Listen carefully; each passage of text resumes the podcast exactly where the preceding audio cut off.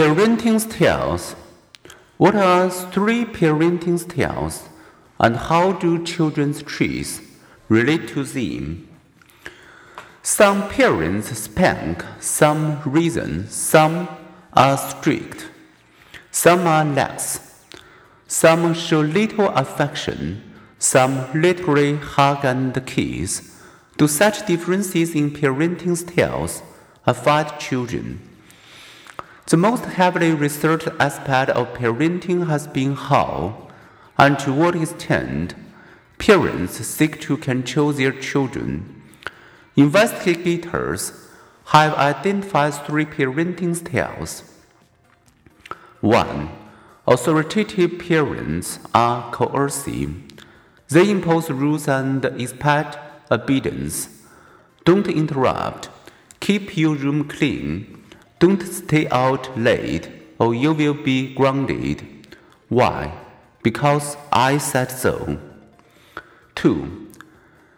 Permissive. Parents are unrestraining. They make few demands and use little punishment. They may be indifferent, unresponsive, or unwilling to set limits. 3. Authoritative. Parents are confrontive. They are both demanding and responsive. They exert control by setting rules, but especially with older children, they encourage open discussion and allow exceptions. Too hard, too soft, and just right. These styles have been called, especially by pioneering researcher Diana Baumrind and her followers. Research indicates that children with the highest self esteem, self reliance, and social competence usually have warm, concerned, authoritative parents. Those with authoritarian parents tend to have less social skill and self esteem and those with permissive parents tend to be more aggressive and immature. The peer, the participants in most studies been middle class white families, and some critics suggest that effective parenting may vary by culture.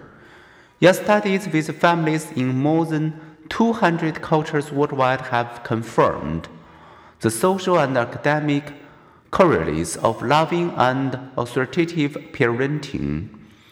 For example, two studies of thousands living in Germany found that those whose parents had maintained a curfew exhibited better adjustment and greater achievements in young adulthood than did those with permissive parents. And the effects are stronger when children are embedded in authoritative community with connected adults who model a good life. A word of caution. The association between certain parenting styles and certain childhood outcomes is correlational.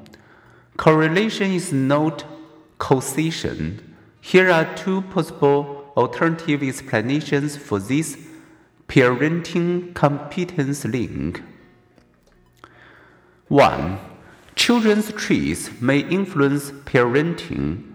Parental warmth and control vary somewhat from child to child, even in the same family. Perhaps Socially mature, agreeable, easygoing children evoke greater trust and warmth from their parents. Twin studies have supported this possibility. 2. Some underlying third factor may be at work, perhaps, for example, competent parents and their competent children share genes that predispose social competence, twin studies have also supported this possibility. parents who struggle with conflicting advice should remember that all advice reflects the advice giver's values. For parents who press unquestioning obedience, or whose children live in dangerous environments, an authoritarian style may have the desired effect. For those who value children's sociability and self reliance, authoritative, firm, but open parenting is advisable.